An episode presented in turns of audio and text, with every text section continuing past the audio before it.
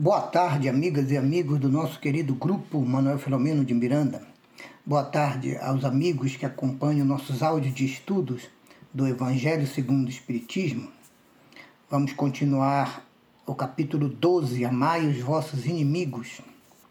Estudaremos em dois áudios os itens 5, 6 7 e 8, que tratam dos temas os inimigos desencarnados e se alguém vos bater na face direita. Inimigos desencarnados. Item 5. O espírita tem motivos para ser indulgente com os seus inimigos, porque ele sabe que a maldade não é um estado permanente dos homens. Ela decorre de uma imperfeição temporária. E assim como a criança se corrige dos seus defeitos, o homem mau reconhecerá um dia os seus erros e se tornará bom. Nossos comentários. A lei do progresso incessante e infinito que o Espiritismo nos ensina dá aos seus seguidores a certeza de que tudo que não vem de Deus é ilusório e passageiro. Ora, o mal não é criação de Deus. É um desvio do bem criado e praticado pela ignorância e pelo atraso moral do homem. Logo, só o bem é eterno, só o bem é real. O mal e os seus momentâneos adeptos, com a reforma moral inevitável e a sua evolução espiritual consequente, farão desaparecer o mal por completo da terra um dia. Essa é uma verdadeira fatalidade.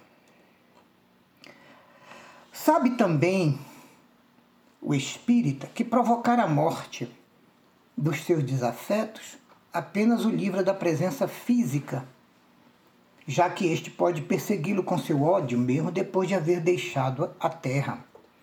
Assim, toda vingança falha em seu objetivo, visto que tem por efeito produzir apenas maior irritação, capaz de passar de uma reencarnação para outras.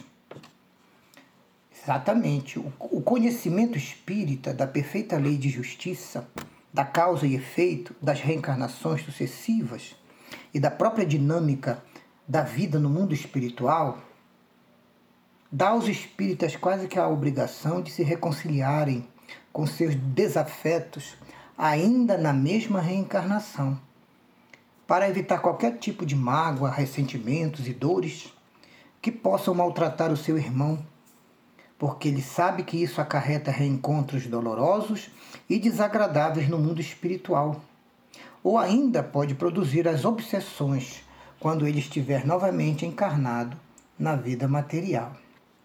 Sobre esse tema, Jesus se pronunciou duas vezes, nos oferecendo ensinos, esclarecimentos e atitudes para nos prevenirmos de futuras perseguições espirituais e obsessões.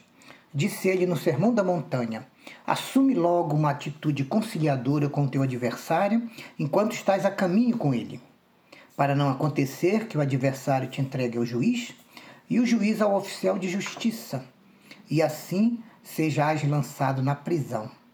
Em verdade te digo, dali não sairás, enquanto não pagares o último centavo. Evangelho segundo Mateus, capítulo 5, 25 a 26. E a outra palavra de Jesus sobre as obsessões é quando fazemos um tratamento e temos uma fase de recuperação, mas logo voltamos a fazer e cometer os mesmos erros. Então o Mestre nos adverte: quando o espírito impuro sai do homem, perambula por lugares áridos, procurando repouso, mas não o encontra. Ele está acostumado com aquelas vibrações da sua vítima, entre aspas. Então ele pensa: voltarei para a minha casa de onde eu saí, que é onde vive o seu, o seu obsidiado. Chegando lá, se a encontra desocupada, varrida e arrumada, ele vai diante disso e toma consigo outros sete espíritos piores do que ele e vem habitar aí. Com isso, a condição final daquele homem torna-se pior do que antes. Eis o que irá acontecer a esta geração má. Evangelho segundo Mateus, capítulo 12, versículos 43 e 45. Voltando ao texto do, do Evangelho segundo o Espiritismo. Cabia ao Espiritismo demonstrar, por meio da experiência e da lei que rege as relações entre o mundo visível e o mundo invisível, que a expressão extinguir o ódio com sangue é totalmente falsa. Que a verdade é que o sangue provocado pela vingança alimenta ainda mais o ódio no mundo espiritual. Nós comentamos com o conhecimento da vida espiritual, que é mais real e pré-existente à vida na matéria, os duelos e os atos de vingança para retirar da terra os adversários e desafetos do homem somente irão piorar a situação, elevando ainda mais os sentimentos de ódio e ainda por cima deixando órfãos e viúvas a sofrerem e chorarem, aumentando a responsabilidade de quem praticou esses atos criminosos. E o Evangelho aconselha: cabia-lhe, portanto, apresentar uma razão de ser positiva e uma utilidade prática ao perdão e ao preceito do Cristo: amai os vossos inimigos. Eis aí a finalidade prática e altamente positiva do perdão na nossa vida se não perdoarmos e procurarmos a vingança e o crime, além de cometermos graves faltas contra a justiça divina, ainda seremos a causa de orfandade e viuvez, gerando com certeza para nós futuras perseguições espirituais e obsessões, das quais só nos libertaremos quando pagarmos toda a dívida, reparando, reconstruindo, reconciliando. E isso se inicia justamente com o perdão e o arrependimento. Então, já que vai ser assim, é muito melhor e muito mais prático e inteligente nós nos arrependermos desde já e pedirmos logo ou concedermos o perdão aos nossos desafetos e adversários enquanto todos estamos aqui na terra. É muito inteligente esta proposta de Jesus. Voltando ao Evangelho, não há coração tão perverso que, mesmo a seu malgrado, não se mostre sensível ao bom proceder. Mediante o bom procedimento, tira-se todo pretexto às represálias, podendo-se até fazer de um desafeto um amigo. O arrependimento sincero, seguido do perdão e da busca por reconciliação, sempre toca o coração das pessoas. Mas se elas não aceitarem ou não quiserem nos perdoar, nem se reconciliar conosco, sigamos nossa vida orando por elas. No futuro, elas cairão em si um dia e reconhecerão nosso esforço em busca da paz entre nós. A outra vantagem é que, agindo assim, retiraremos qualquer motivo de perseguição e obsessão futura, pois nós já perdoamos e a lei nos protege contra ataques daqueles a quem já demos o nosso amor e o nosso perdão. Com um mal proceder, ao contrário, o homem irrita o seu inimigo, que então se constitui um instrumento de que se serve a justiça de Deus para punir aquele que não perdoou. Podemos então ter desafetos entre os encarnados, como também entre os encarnados. Com atitudes vingativas, geradas por um pretenso orgulho ferido, muitas vezes jogamos mais combustível numa pequena brasa, que acaba pegando fogo e crescendo, quando poderíamos ter apagado, bem antes do início, esse futuro incêndio ainda no seu começo, evitando graves e pesados prejuízos. Por não agirmos assim, há muitas reencarnações, é que até hoje há tantos casos de obsessão na Terra. No item 6, diz o Evangelho: os irmãos do mundo invisível manifestam sua malevolência pelas obsessões e subjugações com que tanta gente se vê a braços e que representam um gênero de provas, as quais como as outras, concorrem para o adiantamento do ser, que por isso mesmo as deve receber com resignação e como consequência da natureza inferior do nosso mundo, que ainda é de expiação e provas. Uma vez que não nos arrependemos, não pedimos nem concedemos o perdão que liberta, os nossos desafetos também não nos perdoam. E se estiverem desencarnados, passam a nos perseguir com muito mais facilidade, trabalhando em nossas mentes o aumento e a gravidade dos nossos erros e imperfeições morais, e aos poucos vão tentando se associar e dominar os nossos pensamentos, palavras e atos. São as terríveis obsessões que hoje graçam em toda a terra. Deus assim o permite, como provações, expiações que vão se tornando provas, tanto para fazer crescer moral e espiritualmente os obsessores, como aqueles que são perseguidos na terra. Se não houvesse homens maus na terra, diz o Evangelho, não haveria espíritos maus ao seu derredor, é lógico. Se, conseguintemente, se deve usar de benevolência para com os nossos desafetos encarnados, da mesma forma e maneira devemos proceder com relação aos que se acham desencarnados. Essas desarmonias são os frutos de nosso atraso moral e de nossa ignorância espiritual.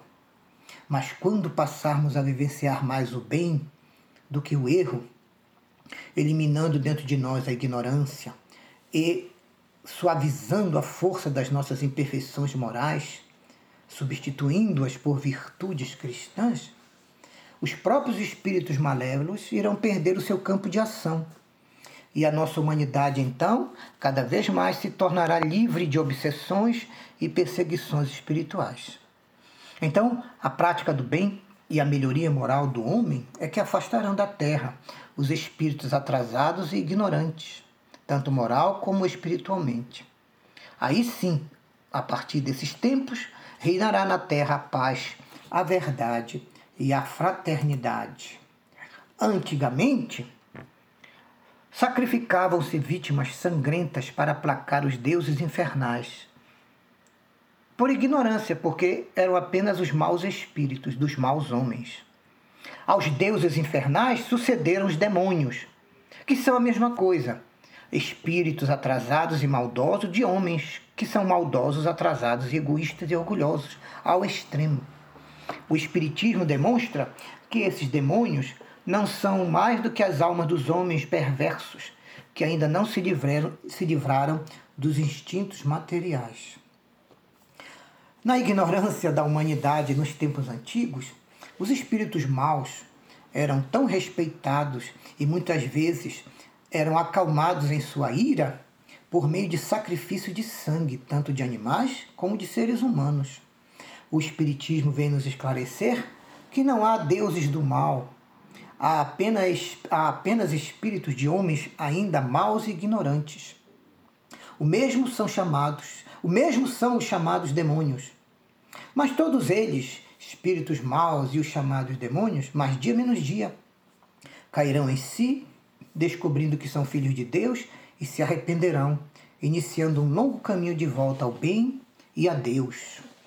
Então, só se consegue acalmá-los mediante o fim do ódio existente, isto é, pelo perdão, misericórdia, caridade. A caridade tem por efeitos impedi-los de praticar o mal e, ao mesmo tempo, o efeito de os reconduzir ao caminho do bem, contribuindo para a salvação deles. Para essa vitória, sobre o mal, a prática da caridade é o remédio mais eficiente e inteligente, porque, sendo enfermos da alma, a caridade, ao mesmo tempo que os cura, também os ensina a se tornarem bons, deixando para trás o caminho do erro e da maldade e voltando a trilhar o caminho do bem para sua purificação moral. E assim termina a mensagem do item 6. O mandamento amar os vossos inimigos não se limita à vida na terra. Antes, faz parte da grande lei da solidariedade e da fraternidade universais. É isso. É essa a realidade e a magnitude do ensinamento de Jesus: amai aos vossos inimigos. O Espiritismo nos faz entender que essa regra não é apenas um reflexo do amor de Deus.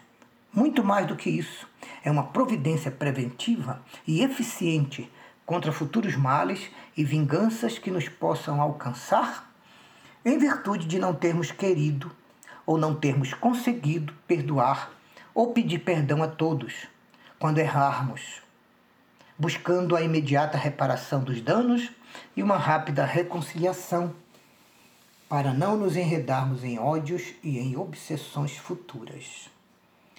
Era isto que queríamos comentar destes itens 5 e 6 do capítulo 12, Amai os vossos inimigos.